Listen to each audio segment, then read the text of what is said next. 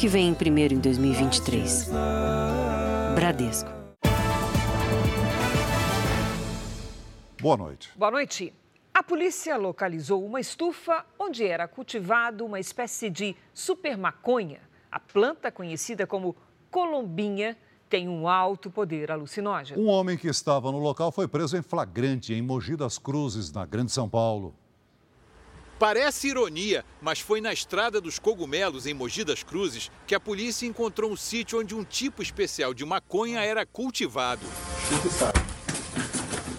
Dez pés de colombinha eram cultivados nessa estufa. A colombinha, também conhecida como Colombia Gold, é chamada de super maconha porque tem uma quantidade maior de THC, a substância ativa da droga. Por isso é mais cara e produz um efeito de euforia no usuário, ao contrário da maconha tradicional. E além disso, exige condições especiais de cultivo. As plantas têm que ter iluminação e a temperatura controladas para se desenvolver. Um quilo da super maconha pode custar até 12 mil reais. O usuário que se utiliza dessa substância é um usuário com poder aquisitivo muito maior, tendo em vista que esse produto é muito mais caro do que uma maconha prensada.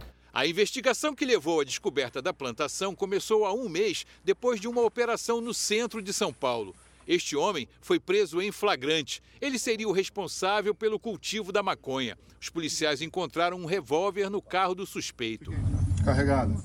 No sítio também foram apreendidos celulares, munição e uma réplica de pistola. E ainda dois carros, uma moto aquática e uma motocicleta. Nós vamos agora ver quem que é o dono do, dos carros, quem que é o dono do jet ski, quem que é o dono da moto, como que esses bens estavam na posse desse traficante. É fundamental também atacar o patrimônio do traficante, é fundamental. Uma outra variação da maconha preocupa ainda mais as autoridades. Conhecida como droga K, ela está espalhada pelas ruas da capital paulista em diferentes formatos. A substância não vem de uma planta como acontece com a maconha tradicional. Ela é produzida em laboratório e causa ainda mais dependência química, assim como o crack. Na região central de São Paulo, é fácil conseguir flagrantes de adultos e crianças consumindo drogas. Um dependente químico relatou à nossa reportagem como é o efeito da droga K9. E é um efeito viciante, mano. Parece crack, viciante mesmo. Claudinei da Silva foi preso após um flagrante de venda de drogas. Ao perceber a aproximação dos policiais, o suspeito tentou se desfazer da droga jogando a sacola por cima do muro. Mas uma ação rápida dos agentes evitou que ele se livrasse do material. Tinha cocaína, crack e também maconha. Há suspeita de que eles também vendam, por exemplo, essa droga nova, a K9? Provavelmente. A reportagem não conseguiu contato com a defesa de Claudinei. As drogas K são feitas em forma líquida misturam substâncias químicas e são borrifadas em diferentes meios para o consumo, como em papel K2, em tabaco K4 ou até mesmo misturadas a outras drogas, como crack, cocaína e maconha, K9, sendo essa a versão mais potente. Ela não é uh, derivada da maconha planta. Ela é uma substância sintetizada em laboratório que teria esse mesmo efeito. Falado em 50, 70, até 100 vezes de ser mais potente que a maconha na, natural. A droga causa alucinações, euforia e alterações graves de comportamento.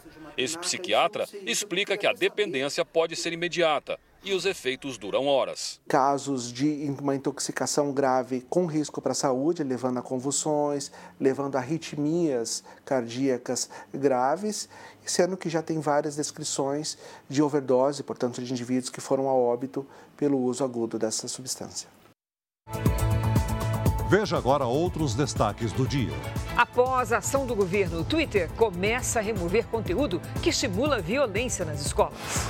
Torcedor do Corinthians morre depois de ataque com fogos de artifício antes de jogo de futebol. Na China, presidente Lula critica dólar e propõe nova moeda para economias emergentes. Ex-presidente Bolsonaro pede que a justiça tire sigilo de ação que pode torná-lo inelegível. Jovem de 21 anos é preso, suspeito de divulgar segredos de Estado do governo americano. E na série especial, 25 anos depois, irmão de Zezé de Camargo e Luciano ainda convive com os traumas de um sequestro.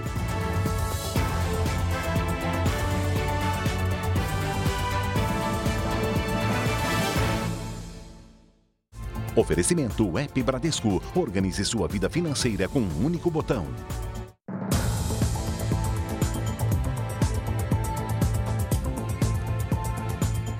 De Janeiro, a polícia descobriu que uma provedora de internet se associou a uma facção criminosa. Nas áreas controladas pela facção, apenas essa empresa pode prestar serviços.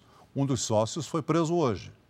Foi em meio ao emaranhado de fios que a polícia descobriu a ligação entre proprietários de um provedor de internet, TV e telefonia com a maior facção criminosa do estado. Para ter o monopólio, os criminosos destroem equipamentos e ameaçam os concorrentes. Já são mais de 10 mil clientes reféns do serviço. O monopólio mediante violência, grave ameaça, vandalizando equipamento de outras uh, operadoras concessionárias, impedindo a atuação legítima de concessionárias de serviço público. O Jornal da Record teve acesso a depoimentos de técnicos ameaçados pelo grupo. Um deles disse à polícia que quem determinaria o serviço seria o comando do tráfico de drogas e que mais nenhuma empresa poderia entrar para fazer qualquer serviço. O mesmo foi relatado por outra equipe ameaçada por traficantes, que disseram que os serviços só poderiam ser feitos por uma empresa específica. Hoje, num prédio de alto padrão na Barra da Tijuca, um dos sócios da empresa foi flagrado com uma arma e preso em flagrante. As investigações começaram em janeiro. O ponto de partida foi nas comunidades da Tirol e da Gardênia Azul, palco de disputa entre traficantes e milicianos na zona oeste do Rio. Mas a polícia já sabe que os criminosos expandiram a atuação para fora do estado e têm ameaçado provedores de internet de outras partes do país. Os agentes estimam que a quadrilha fature um milhão de reais por mês nós continuaremos sufocando o braço financeiro dessa facção criminosa. A polícia do Pará investiga a morte de um torcedor do Corinthians atingido por fogos de artifício antes de um jogo em Belém. O rapaz saiu de São Paulo para assistir ao jogo contra o Remo pela Copa do Brasil. Gritos e correria. O tumulto foi do lado de fora do Mangueirão, estádio que minutos depois recebeu a partida entre Remo e Corinthians. Segundo testemunhas, quatro homens que estavam em um carro dispararam rojões contra um grupo de torcedores do clube paulista. Dois homens foram atingidos. Um torcedor ficou ferido e foi levado para o hospital. O estado de saúde dele não foi divulgado. O outro, Rafael Mericiano, de 35 anos, foi socorrido, mas não resistiu. Ele era da diretoria da Pavilhão 9, torcida organizada do Corinthians, e saiu de São Paulo para acompanhar o time. Este mototaxista que passava pelo local foi atingido por estilhaços. Botei a mão, pensei que era um tiro de raspão. O ataque aconteceu aqui nesta avenida que dá acesso ao Mangueirão. Os torcedores estavam a poucos metros da entrada do estádio. Imagens de câmeras de segurança estão sendo analisadas para identificar os autores do crime. Até agora, ninguém foi preso. O corpo de Rafael continua na sede da Polícia Científica do Pará e deve seguir para São Paulo amanhã. Nas redes sociais, o perfil oficial do Corinthians lamentou a morte. O Clube do Remo também prestou solidariedade aos familiares da vítima. A polícia de São Paulo procura uma mulher envolvida no assalto à casa do humorista Ceará. A criminosa estava vendendo em aplicativos de mensagens uma das bolsas roubadas da esposa dele, Mirela Santos. A residência do casal foi invadida na última sexta-feira enquanto eles viajavam. Um falso servidor da Receita Federal foi preso no Rio de Janeiro. Matheus Rodrigues agendava visita com as vítimas para falar sobre imposto de renda. Quando entrava em casa, roubava documentos e cartões de banco para fazer saques e compras. Durante uma fiscalização na rodovia Presidente Dutra, na região de Lavrinhas, interior de São Paulo, a Polícia Rodoviária Federal parou um carro de luxo e apreendeu 1 milhão e 600 mil reais. O dinheiro estava no fundo falso de uma mala. Três pessoas foram levadas para a delegacia para prestar esclarecimentos. A Prefeitura de São Paulo e o governo do estado anunciaram hoje medidas para ampliar a segurança nas escolas. Entre as ações estão a contratação de psicólogos e de empresas privadas de vigilância, o reforço da ronda escolar e a criação de um botão de emergência. As câmeras nesta escola municipal da Grande São Paulo integram o um novo sistema de segurança nas redes de ensino. Um protocolo que conta ainda com um botão de alerta. Por meio de um aplicativo, ele dispara um alarme e aciona as autoridades em caso de emergência. Estabelece uma linha rápida e direta entre a escola e a polícia. Atenção a toda a rede a Secom, informando que o botão do pânico foi acionado. A tecnologia será disponibilizada para mais de 8 mil unidades municipais, estaduais e também particulares. Esse aplicativo é fornecido para três funcionários da escola. Em caso de iminência de um ataque ou de um ataque, eles vão entrar no aplicativo nós temos um triângulo amarelo, que é o botão de pânico, e ao clicar ali, imediatamente a Polícia Militar e a GCM recebem um alerta, tempo real. O governador Tarcísio de Freitas visitou hoje a Escola Estadual Tomásia Montoro, onde há duas semanas uma professora morreu e quatro pessoas ficaram feridas durante um ataque. Ele anunciou um investimento de 240 milhões de reais. Entre as ações está a contratação de empresas de segurança que vão atuar dentro das escolas.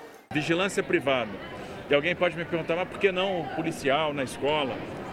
Porque a gente entende que o, o vigilante, ele vai estar ali todo dia, não é o cara da, que vai estar naquele dia de serviço, no outro dia não vai estar. A gente quer que haja criação de vínculo. Que ele de repente perceba o seguinte, poxa, esse aluno hoje está com um problema. Uma outra medida anunciada é a contratação de 550 psicólogos para atender mais de 5 mil escolas da rede estadual. A ideia é que os profissionais compareçam em todas as unidades, pelo menos uma vez por semana, e que o trabalho seja intensificado, principalmente nas escolas com histórico de violência. A Prefeitura da capital também oficializou hoje um programa para ampliar a segurança dos alunos e a participação dos pais no ambiente escolar. Vai fazer muitas ações nas nossas escolas para poder reforçar a cultura de paz, de paz, para trazer a família para a escola, para a gente poder fazer ações de integração entre alunos, professores, diretores, enfim, todo o corpo é, escolar com as nossas crianças e também com as famílias delas. Nas últimas semanas, pelo menos 11 estados e o Distrito Federal já anunciaram medidas para combater a violência nas escolas.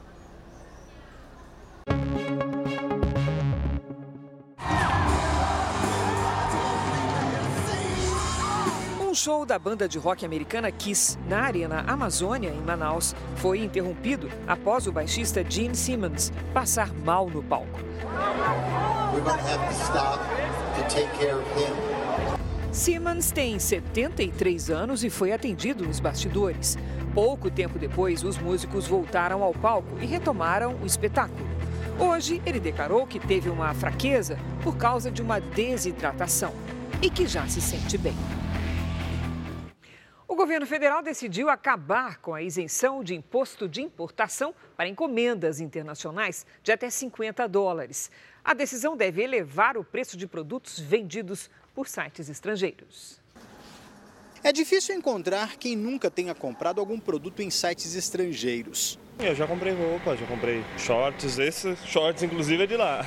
Eu já comprei alguns fones, né, que a gente acaba achando num preço mais em conta. Qualquer pessoa que compre no exterior precisa pagar impostos, 60% do valor do produto. Segundo o Ministério da Fazenda, algumas empresas de fora do país fracionam os envios ou se passam por pessoas físicas e não jurídicas, para driblar a Receita Federal. Isso acontece porque atualmente negociações entre pessoas físicas têm isenção de impostos em encomendas de até 50 dólares, o equivalente a cerca de 245 reais. Para pôr fim à prática, o governo federal vai acabar com essa isenção e intensificar a fiscalização.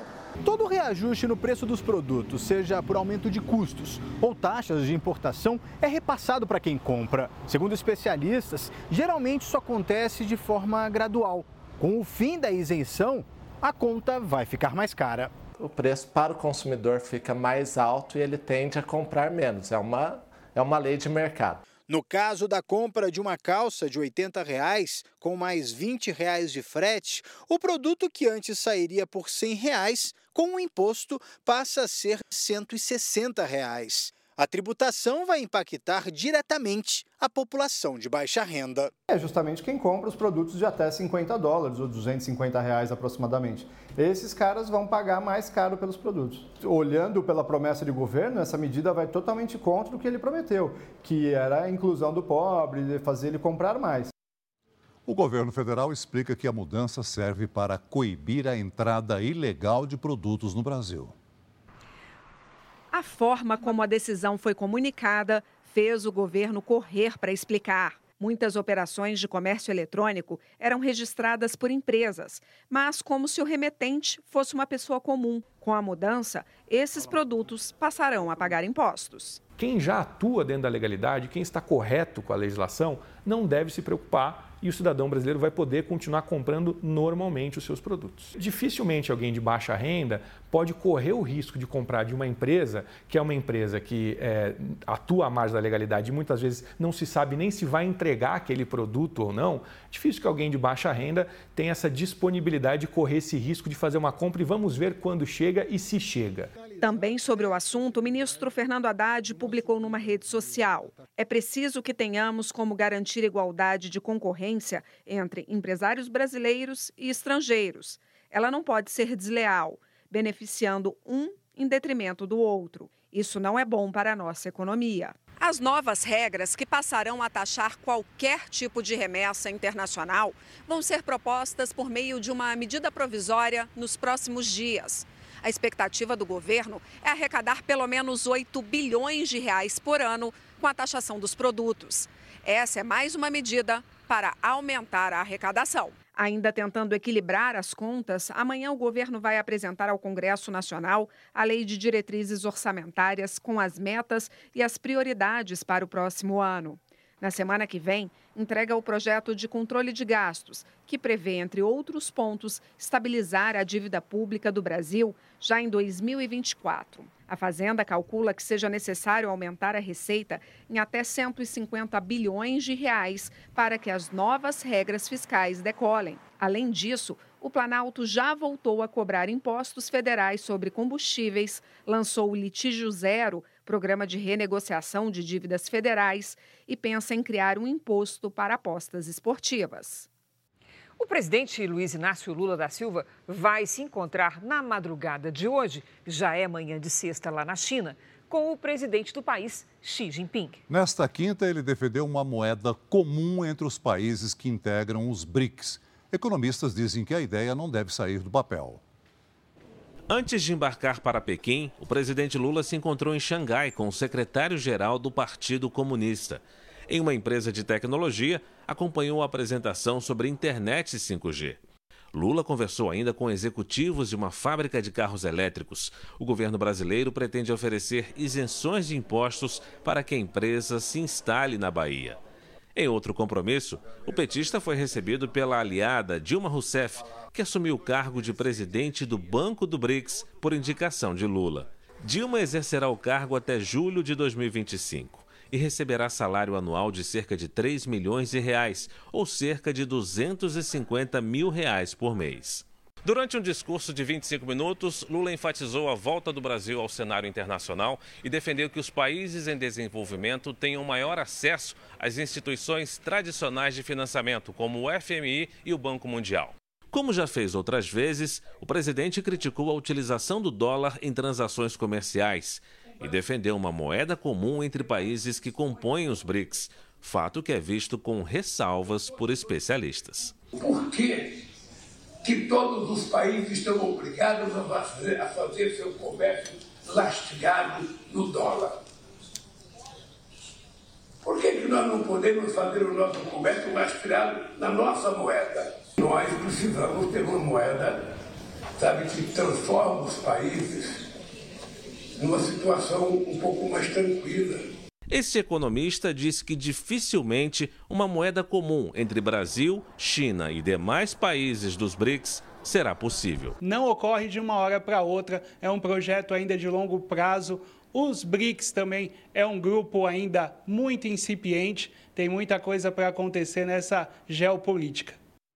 Especialistas em relações e direitos internacionais alertam para os riscos que o Brasil corre ao se alinhar ideologicamente à China. Na visão destes especialistas, o país deve manter uma posição neutra no momento de fechar acordos comerciais com a nação comunista. 30 anos de crescimento acima da média mundial transformaram a China na segunda maior economia do planeta, atrás apenas dos Estados Unidos. O país asiático é o que mais exporta produtos e tem o maior mercado consumidor. A ditadura comunista encontrou no capitalismo o caminho para o desenvolvimento e adotou como estratégia ampliar a presença de empresas e investimentos chineses pelo mundo. Este professor trabalhou cinco anos na China, conhece bem o país e diz que a força da economia lá oferece oportunidades para outros países, como o Brasil. O Brasil é o principal parceiro da China, ou seja, 27% de tudo que a gente vende vai para a China. 73% da minha carne bovina vai para a China. 69% da minha soja vai para a China. 63% do meu minério de ferro vai para a China.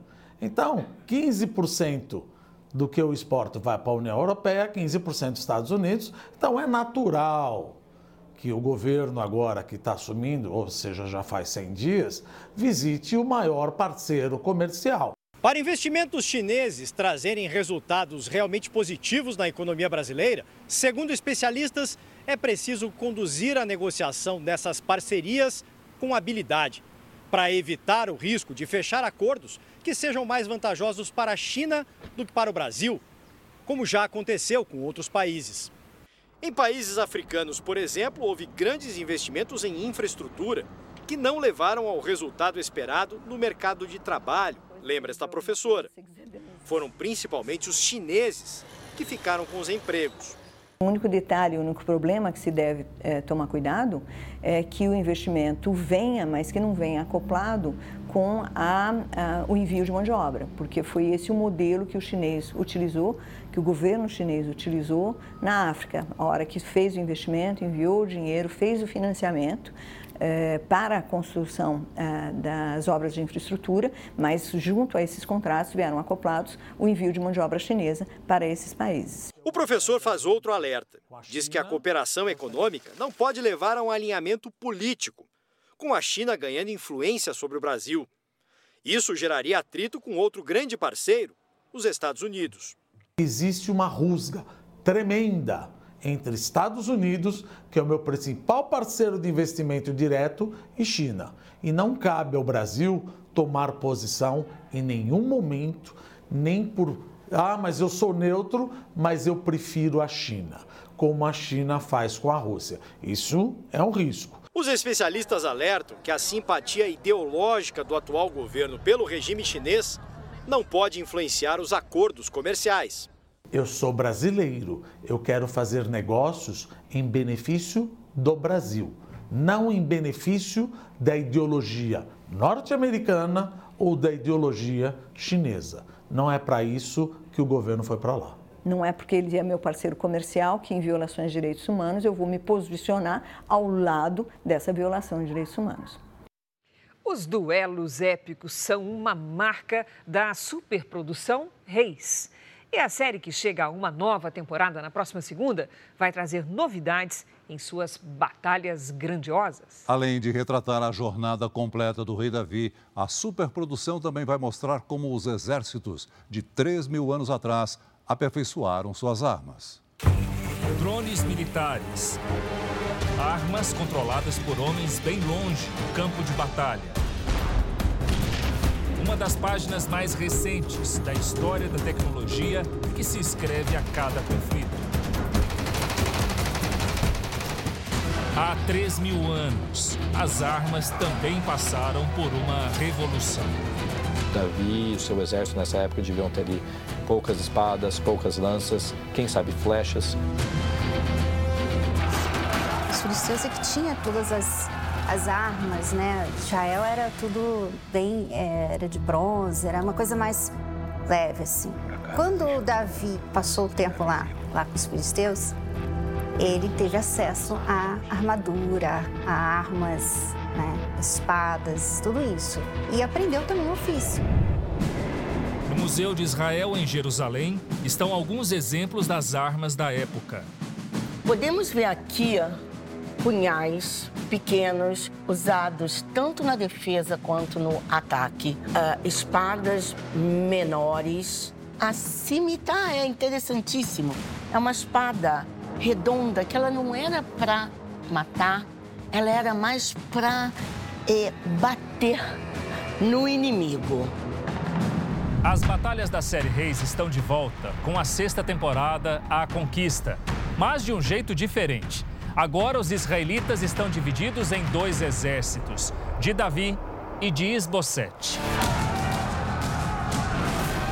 Tem Abner com Isbosete, você tem Joabe com Davi, é, batalhas são travadas. Então esse é um momento muito tenso é, no reinado de Davi, porque ainda existe muita instabilidade. Abner segue ao lado do herdeiro do primeiro rei de Israel, morto em combate com a morte do Saul e de toda a família, ele se entende como grande responsável em manter a casa de Saul, esse legado que foi construído. Perdoa. Perdoa. Abner permanece fiel e nomeia Esbocete rei. Mas Davi também tem seus homens. A única forma de fazer você rei de uma vez por todas é matando Abner. Os valentes de Davi estão muito mais é, preparados para a guerra nessa sexta temporada. São pessoas que estão sempre prontas para ajudar, para atender os pedidos de Davi. Para ter o resultado digno de cinema, existe preparo minucioso. É um trabalho multifacetado de várias pessoas aqui: caracterização, figurino, a interpretação nossa. Antes das cenas de batalha, os atores ensaiam a coreografia com dublês.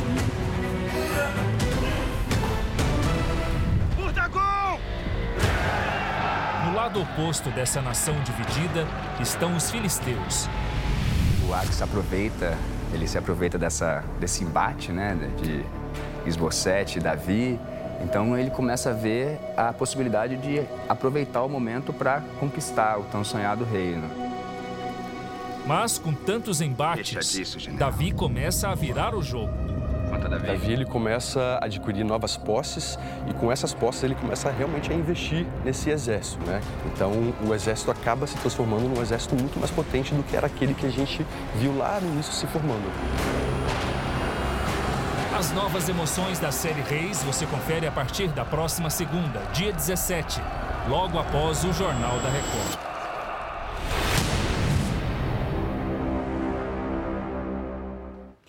Para acompanhar todas as novidades desta superprodução, acesse r7.com. Lá você encontra bastidores, fotos e vídeos exclusivos das gravações. Veja a seguir: dólar fecha em queda pelo terceiro dia seguido. De cada 10 veículos roubados ou furtados em São Paulo, apenas três são recuperados. Grande parte vai parar em desmanches.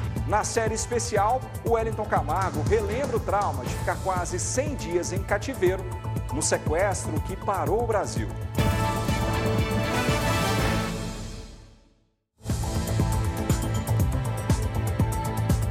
133 mil veículos foram roubados ou furtados em São Paulo só no ano passado. De cada 10 carros ou motos levados pelo crime organizado, só três são recuperados. Grande parte vai parar em desmanches. Dezenas de pneus, bancos de carros e motos desmontadas. Tudo foi encontrado num galpão em São Paulo. O local que funcionava como depósito clandestino foi descoberto hoje e sete pessoas foram presas. Uma outra ação policial levou investigadores a esse depósito de peças de motocicletas de luxo roubadas. O desmanche funcionava num sobrado alugado na Grande São Paulo. Dois homens foram presos no local e o lucro do esquema criminoso era alto. Chegava a pagar 6 mil reais por motocicleta e por cada moto dessas marcas importadas, ele chegava a fazer 20 mil reais. Só no ano passado, mais de 133 mil veículos foram roubados ou furtados em São Paulo. E a chance de uma vítima recuperar um carro levado pelo crime organizado é de apenas 30%.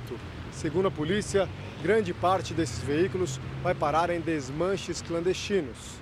Esse é o maior temor dessa vítima que não quer se identificar. O jovem teve o carro furtado na madrugada enquanto dormia. Eu saí para ir trabalhar e o carro já não estava mais lá. Como está tendo muito roubo na região, eu acho que vão levar para desmanche, para essas coisas. Segundo a polícia, poucas horas depois que um veículo é roubado ou furtado, ele pode já ter sido cortado em desmanches. 250 pessoas já foram presas em São Paulo esse ano em operações contra esse tipo de crime. O delegado faz o alerta para pessoas que compram peças de motos e carros roubados ou furtados. Eles estão comprando um, peças que são de origem criminosa, é mais barato, mas estão fomentando o crime. Câmeras de segurança registraram quando um policial militar é abordado por criminosos no Rio de Janeiro. O sargento da PM havia acabado de comprar uma motocicleta quando foi surpreendido por quatro homens na saída de uma concessionária. Ele tentou fugir, mas foi baleado e não resistiu. O Disque Denúncia está oferecendo recompensa de 5 mil reais por informações sobre o crime. 11 suspeitos de integrar uma quadrilha de roubo de carros e cargas foram presos hoje em Duque de Caxias, na Baixada Fluminense. Os criminosos usavam um terreno atrás de uma creche como desmanche, depósito e também cativeiro. Os carros roubados e a carga de mais de 400 caixas de cerveja avaliada em 100 mil reais estavam escondidos atrás dessa creche municipal. Era aqui onde os suspeitos faziam a retirada das peças e a clonagem para revenda. 18 veículos foram recuperados. Segundo a polícia, o local também era usado como cativeiro.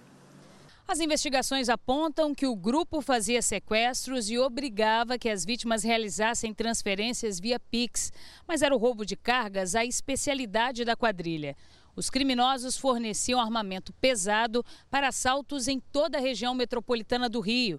A polícia agora quer saber quem eram as pessoas que compravam os produtos roubados. Muitas vezes eles até encomendam essas cargas para poder já receptá-las na sua integralidade, não compra nem fracionada. Somente nos dois primeiros meses do ano, o estado do Rio registrou por dia uma média de 31 roubos de veículos e 10 de cargas. Durante os cinco meses de investigações contra esses crimes no Rio de Janeiro, mais de 100 pessoas foram presas. O complexo da Mangueirinha, onde foi feita a operação, é o maior depósito de cargas roubadas de toda a região da Baixada Fluminense. Hoje foi localizado o homem apontado como o segundo na hierarquia do tráfico de drogas na região. Célio Roger da Rocha já tinha quatro mandados de prisão em aberto.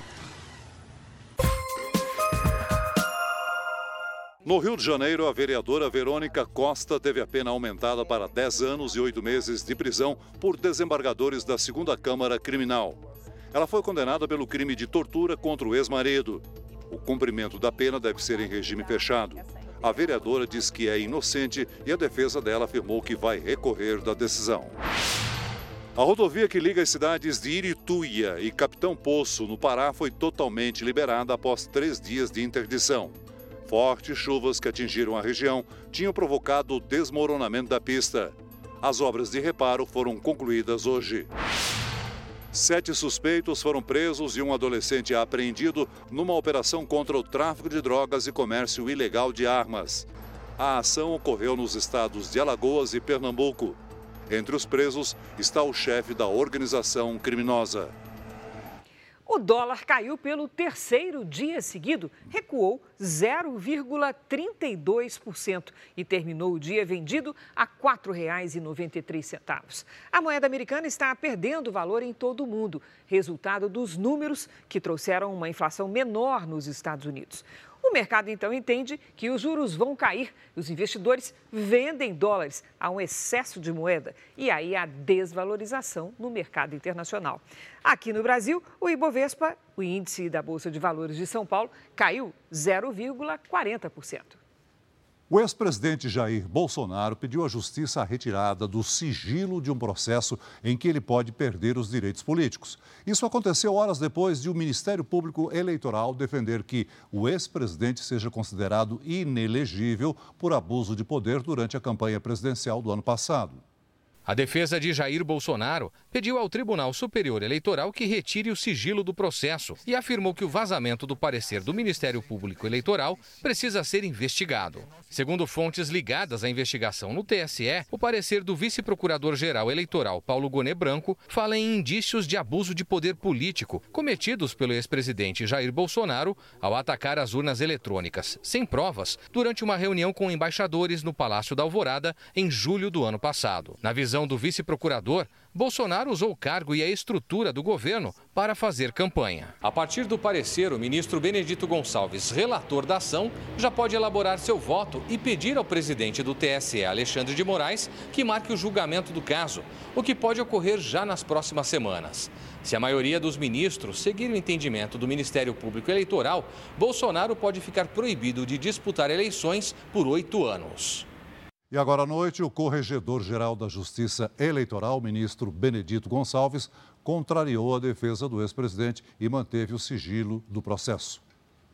Veja a seguir: Twitter começa a cumprir regra do governo federal e tira do ar postagens de incentivo à violência em escolas. E veja também: jovem de 21 anos é preso suspeito de divulgar segredos do governo americano. 25 anos depois, o Wellington Camargo relembra os dias em cativeiro, no sequestro que mobilizou o país.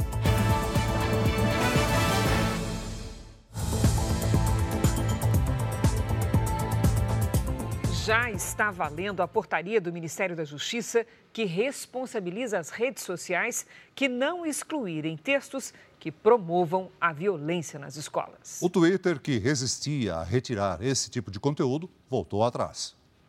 Menos de 24 horas depois do ministro da Justiça, Flávio Dino, oficializar a responsabilização das plataformas digitais pelos conteúdos publicados com apologia a crimes, o Twitter começou a cumprir a regra e derrubar as contas consideradas criminosas. Mais de mil contas já foram detectadas pelo sistema de segurança do governo. Estão sendo abertos inquéritos individuais para a investigação.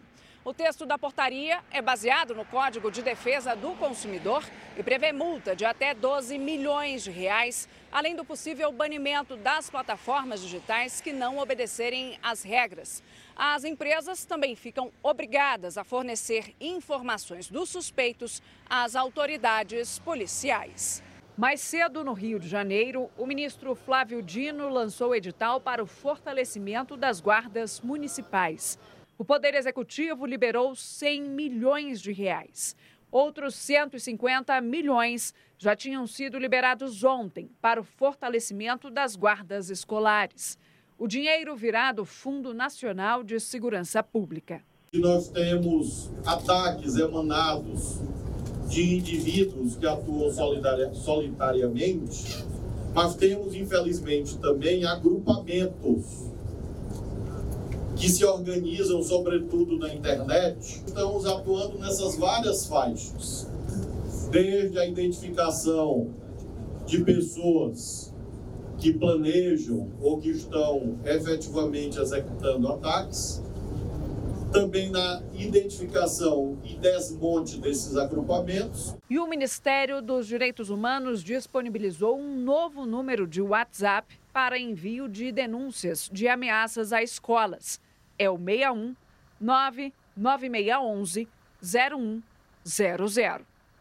As plataformas digitais têm 72 horas para enviar um relatório à Secretaria Nacional do Consumidor com as medidas tomadas para monitorar e restringir conteúdos que incitem a violência nas escolas. Segundo o Ministério da Justiça, mais de 100 pessoas foram presas ou apreendidas nas últimas semanas pela ameaça de ataques. Foi preso hoje o suspeito de vazar mais de 100 documentos confidenciais do Pentágono, que é a sede do Departamento de Defesa dos Estados Unidos.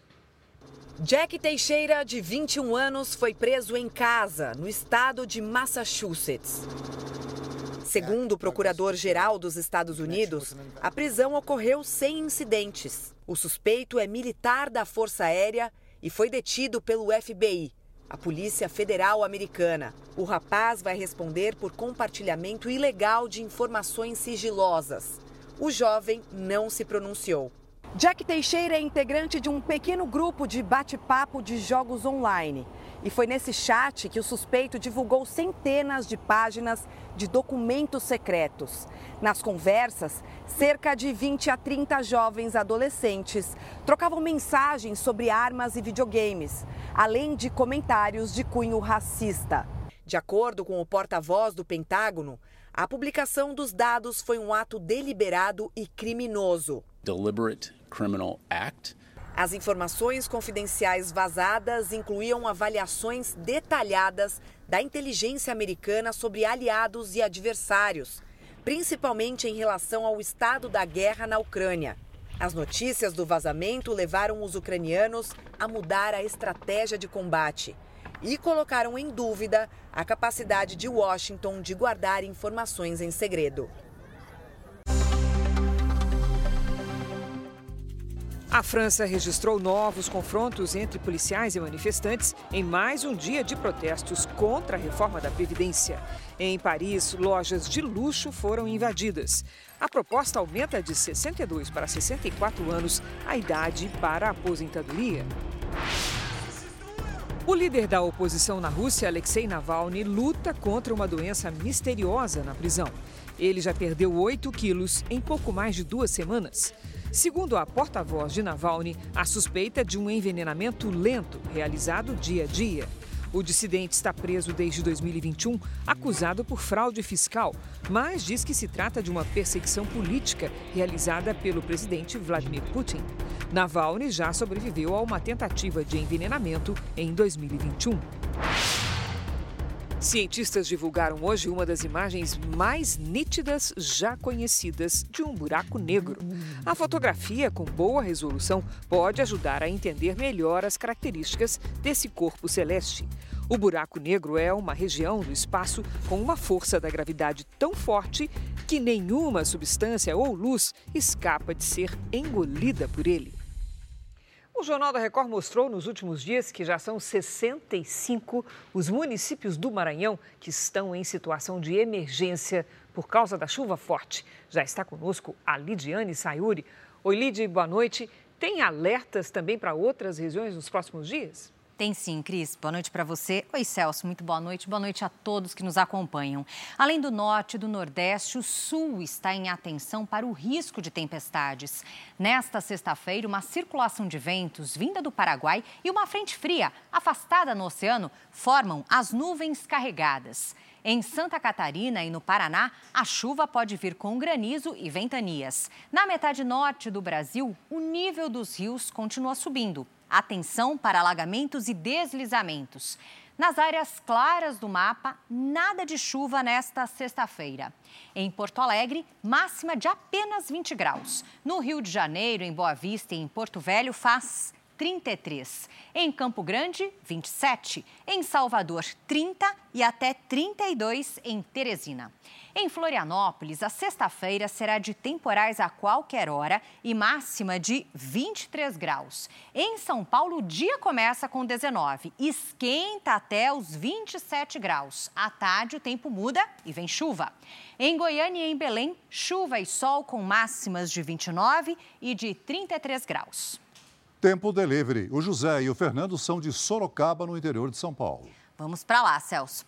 Oi, José. Tudo bem, Fernando? Seguinte, em Sorocaba o tempo também muda amanhã à tarde. As primeiras pancadas de chuva devem ser fortes e no fim de semana, temperaturas mais baixas. Nesta sexta faz 28. No fim de semana, máximas entre 25 e 26 graus.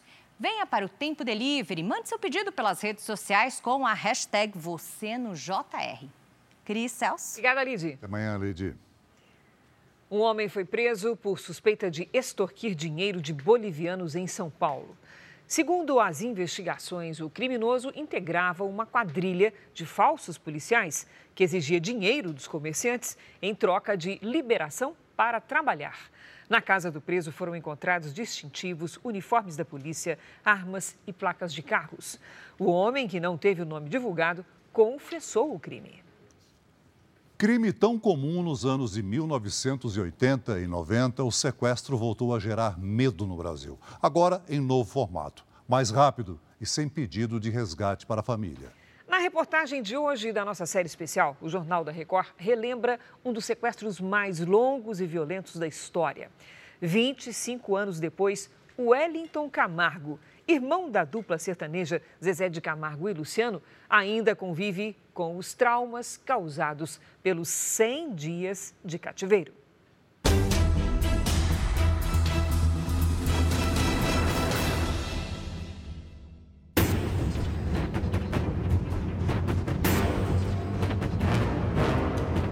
Sequestro que parou o país. O irmão da dupla Zezé de Camargo e Luciano foi sequestrado. Quatro homens armados e com capuz invadiram a casa dele. Já pensou na possibilidade de não ser sequestro? Não. Só é, é sequestro. Dezembro de 1998. Começava ali o capítulo mais trágico da vida de Wellington Camargo. É um crime muito avassalador. Não tem como você esquecer isso aí. É impossível. A família acredita que as negociações vão ser bastante demoradas. Foram 100 dias no cativeiro. Dois cômodos e tinha um banheirinho. Era o espaço que tinha, não tinha mais nada. Situação agravada pela condição de Wellington. Ele tem deficiência física e se locomove em uma cadeira de rodas. Eu ia me arrastando mesmo, até o banheiro, alguma coisa assim. E às vezes, eu, às vezes eu chegava a me machucar, porque o piso não, tinha terminado o piso nada ainda, então eu estava no cimento e na brita pura, então às vezes chegava a me machucar. Os momentos de terror permanecem vivos na lembrança. Quando eu escutava o barulho da chave na porta, meu corpo tremia todinho. Até hoje, se eu escuto um barulho de porta, que era a porta que eles usavam, que era a porta de aço, se abrir, eu começo a... me vem na memória na hora. Desde o sequestro, o Wellington só consegue dormir com a ajuda de remédios. Eu passei a ter, né, o distúrbio do sono. Foi o único, o único trauma que eu, que eu tenho é esse. Eu sinto sono durante o dia e à noite eu não consigo dormir. Porque eu tinha na minha cabeça que se eles me matassem, é, eles me matariam à noite, olha, não tem nada a ver, né? Então assim, eu pensei, não, vou segurar o sono, à noite não vou dormir e vou dormir só de dia. E quando o sono vem, ele é acompanhado de pesadelos. Eu sonho direto com, com, com, com sequestro, é algo que realmente marca muito a gente. É algo que não tem como você esquecer. No caso do Wellington, o sequestro deixou marcas que vão além do trauma psicológico. Todos os dias, quando acorda e olha no espelho, é impossível não ver as cicatrizes do cativeiro a lembrança do momento mais dramático de todo o período em que ele foi mantido refém. Não, me corta a sua orelha. E você nem pede por favor, porque se você pedir a gente mata. Então eu fiquei calado e deixei acontecer. O Wellington foi libertado no dia 21 de março de 1999, depois que a família pagou o resgate de 300 mil dólares, 1 milhão e 500 mil reais nos valores de hoje me deixaram dentro de um, no meio do mato mesmo. Eu, tive, eu até fiquei todo arranhado de, de mato, porque eu tive que me arrastar aí cerca de uns 80, 100 metros até chegar na beira de uma estrada. Sete pessoas foram presas e condenadas pelo sequestro. Sequestro tradicional era uma coisa assim que se demorava dias, semanas para receber. E, era uma coisa complicada, tem que guardar a vítima no cativeiro, às vezes tem alguma denúncia. Então, então eles se arriscavam muito. Então tinha que ganhar bastante em cada, cada um desses sequestros. Aí depois entrou em voga o outro modelo. Sequestrava um indivíduo qualquer, fazia ele usar o cartão de crédito para sacar dinheiro nos caixas eletrônicos. E agora você tem a questão do Pix. Pega o sujeito, faz ele transferir para uma conta, segura ele por um tempo para poder transferir daquela conta tirar daquela conta. Morreu o assunto. Esse tipo de sequestro tem sido muito comum, segundo a polícia, o que é motivo de preocupação. Esses criminosos estão cada vez mais violentos, dispostos a tudo. As agressões têm sido constantes, as ameaças são frequentes e o tempo que a vítima passa num cativeiro está maior, o que piora a situação. Entrei num cativeiro, né? Já entrei tomando soco, tomando pontapé. E aí me colocaram sentado e aí começaram a pedir senha, começaram a pedir a senha do aplicativo, senha do cartão de débito, cartão de crédito. A isca é jogada principalmente em aplicativos de relacionamento. Esta outra vítima, que também não quer se identificar, tem uma história parecida.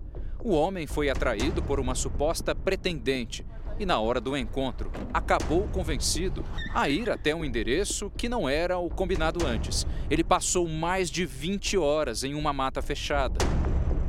Cheguei nesse parque, né, rua escura, mandaram eu sair do carro, não tentar nada, o tempo todo ficou sob ameaça, mesmo tendo colaborado com os criminosos, passando senhas e outras informações pessoais. Até na casa da vítima, os sequestradores estiveram. Eu não carregava todos os meus cartões, né? Até por uma questão de segurança, o que no fim foi falho, porque todos os meus cartões estavam em casa, eles foram lá e pegaram. A Delegacia Antissequestros de São Paulo tem se deparado com centenas de casos como esses e faz um alerta sobre o uso desses aplicativos. As pessoas acabam acreditando que o mundo virtual ele é mais seguro que o mundo físico. E como o aplicativo de relacionamento ele começa de uma forma virtual, existe uma conversa prévia de às vezes alguns dias, uma semana, quando a vítima vai ao encontro daquela pessoa que na verdade são criminosos, ela vai com o espírito um pouco mais desarmado e acaba sendo surpreendida e levada para um cativeiro. Os dois homens saíram sem ferimentos. E o prejuízo financeiro, 100 mil reais no caso de um, 175 mil do outro. Ficou pequeno, perto das marcas emocionais depois do trauma.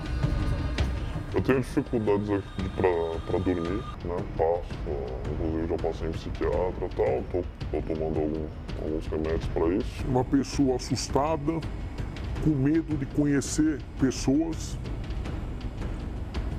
é, parece que aquela pessoa que tinha antes morreu. O episódio do podcast JR 15 Minutos de hoje fala sobre experiências que podem levar ao estresse pós-traumático. Eu e o repórter Fábio Menegatti conversamos com a psicóloga Liliana Seger. Você pode ouvir no r7.com, Play Plus e nos aplicativos de podcast. Essa edição termina aqui. À meia-noite e meia tem mais Jornal da Record. Fique agora com Jesus. E logo depois, o penúltimo capítulo de Vidas em Jogo tem Record, Record Investigação. Ótima noite para você. Boa noite.